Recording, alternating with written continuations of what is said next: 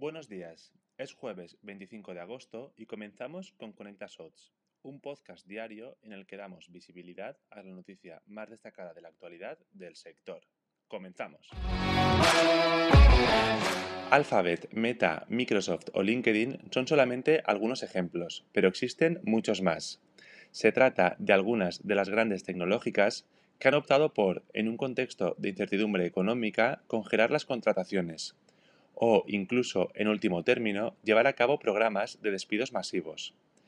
Para el medio financiero especializado Business Insider, probablemente nos encontremos ante uno de los grandes errores en materia de estrategia de negocio. El medio referencia cómo las grandes compañías han operado durante épocas de bonanza económica, amasando grandes cantidades de dinero y contratando en masa, y ahora, a consecuencia de los despidos sin todavía haber notado financieramente el impacto de una posible crisis económica, es probable que su reputación se vea deteriorada.